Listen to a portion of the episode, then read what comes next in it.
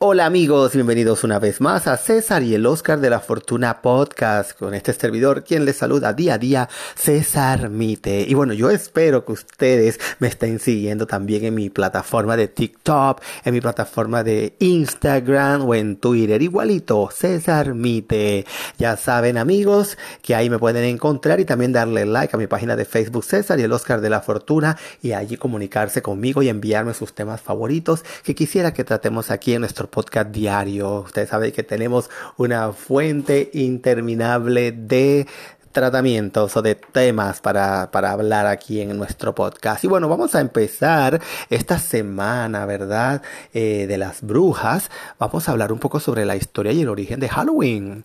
Lo que hoy conocemos como la Noche de Brujas o Halloween se celebraba hace más de 3.000 años por los celtas, un pueblo guerrero que habitaba zonas de Irlanda, Inglaterra, Escocia y Francia. Precisamente el 31 de octubre los celtas celebraban el fin del año con el Samhain, una fiesta pagana.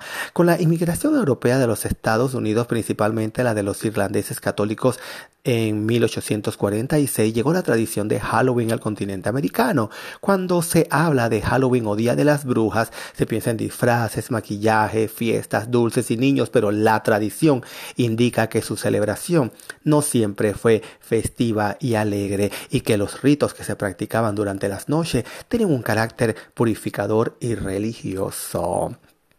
Yo le hago una pregunta a todos mis oyentes. ¿Cómo usted celebra el Halloween? Desde lo que le encanta disfrazarse, sale a pedir pastillas o trata de salir a asustar a sus amigos y conocidos o lo toma pues como una fiesta de distracción. Lo que sí tenemos que tomar en cuenta es estos orígenes, saber quiénes eran los celtas, ¿verdad? Porque los celtas procedían, ¿verdad? Originariamente de Asia y formaban el tronco como miembros del pueblo indorgemánico que se estableció en el occidente de Europa en el siglo XX Cristo ya habitaban el centro y norte de Europa, pero para el año 1000 antes de Cristo se extendieron por las islas británicas, norte de Francia, parte de Suiza y norte de Italia. Invadieron España en el siglo IX Cristo. Su lengua era indoeuropea, de la cual se conservan escasos registros literarios para el siglo IV a.C. fueron desplazados del centro y norte de Europa a consecuencia de las llegadas de otros pueblos, los grupos germánicos.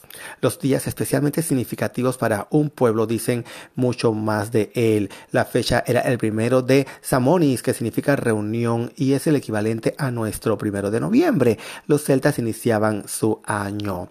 La llegada del cristianismo los transformó en el Día de Todos los Santos y Todos los Difuntos. Samuni se hizo Samuin o Samain en irlandés antiguo y Samhain, eh, Saun, ¿verdad? En el moderno. Ese día, además, se celebraba el encuentro amoroso a orillas del río de Moririgani de Teutatis, el dios de la tribu, padre de los hombres y señor del mundo inferior. Ella era la diosa única céltica en su aspecto de señora del mundo inferior y de la guerra, la reina de espectros. La versión de esa pareja para los irlandeses era Maririan y Dagda. De las Galias, Francia, se llamaban Sesuyos y Erecura. Y en Hispania endobellicos, ¿verdad? Y ataicina. La cita amorosa tenía una consecuencia importante, pues la diosa le proporcionaba a su amado los secretos para salir victorioso de la próxima batalla mítica. Así que amigos, ahora nos vamos a una breve pausa comercial con nuestro queridísimo Anchor y vamos a volver más con más de Halloween para que usted siga interesándose por la historia aquí en César y el Oscar de la Fortuna podcast. Y continuamos amigos hablando porque para el folclore Halloween recuerda que es en el hemisferio norte el comienzo del año oscuro. Los celtas, como otros pueblos antiguos, empezaban los ciclos temporales por la mitad oscura. El día terminaba con la caída del sol y la jornada siguiente tenía su inicio en la oscuridad de la noche. El año nuevo comenzaba en esta fecha con el principio del invierno boreal. Un punto de vista interesante para tener en cuenta es que este festival se asociaba con el aire. Agua, fuego, tierra y aire no eran solo los elementos fundamentales de los griegos presocráticos, sino que como categoría de aprehensión de la realidad fueron de todos los indoeuropeos y también de muchas otras culturas. Las otras festividades celtas eran Ambivolca, eh, la circumpurificación hacia el primero de febrero correspondiente al agua, el velote tenía, ¿verdad? Fuego brillante que giraba en torno a los fuegos de la primavera. El primero de mayo, una fiesta aún celebrada en el siglo pasado por los campesinos de Europa como la fiesta de los mayos y hoy curiosamente reciclada en el Día del Trabajo. También, bueno, teníamos la Lugunastada, ¿verdad? Era la celebración del matrimonio sagrado del dios rey Lugus con la tierra, el primero de agosto. Samanis tenía que ver con el aire, es decir, con los espíritus. El 31 de octubre es una fecha asociada con los muertos, las almas en pena, las brujas y los hechizos. Estas características se deben a su cercanía con el Día de los Difuntos que originó la Iglesia Católica y que se conmemora el primero de noviembre. Como en otros festivales de Año Nuevo, en esta fecha los muertos vuelven a estar vivos entre los vivos. Así que ya saben, los celtas hacían sacrificios humanos y de animales en honor al dios Samhain, Señor de la muerte. Este día marcó la finalización del verano y la cosecha y al comienzo del oscuro y frío invierno, momento del año en que a menudo se asoció con la muerte humana, los celtas creían que la frontera entre los muertos y los vivos y de los muertos se volvería incerta de la noche antes del año nuevo, la noche del 31 de octubre. Celebraban San Jaín, fecha en la que se creía pues que los espíritus de los muertos regresaban a la tierra. Para ahuyentar a estos malos espíritus, los celtas se vestían con cabezas y pieles de animales, mientras que los sacerdotes de druida realizaban sacrificios con fuego para celebrar el día de un modo más cristiano.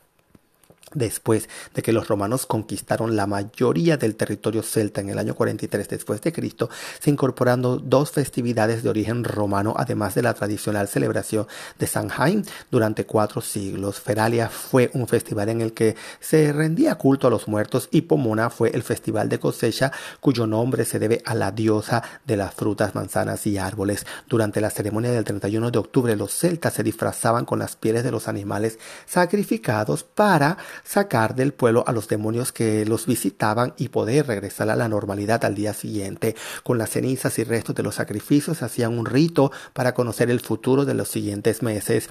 Asimismo se celebraba el Sabbat o fiesta de brujas. En ella las brujas o brujos se reunían para ofrecer sacrificios a Satanás, señor de la muerte. Mediante ritos, actos sexuales y muerte, en la Edad Media se quemaban gatos negros por creer los amigos de las brujas.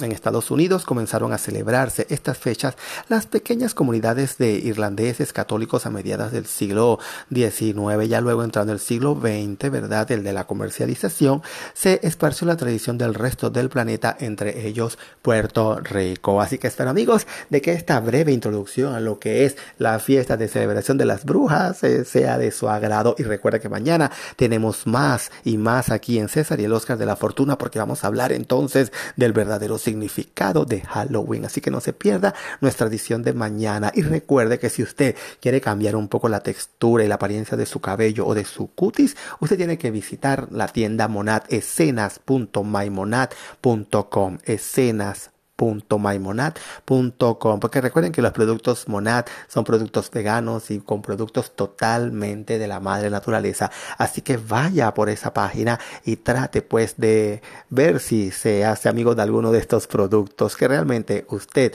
va a quedar encantado. Así que recuerde mañana nos vemos aquí en César y el Oscar de la Fortuna podcast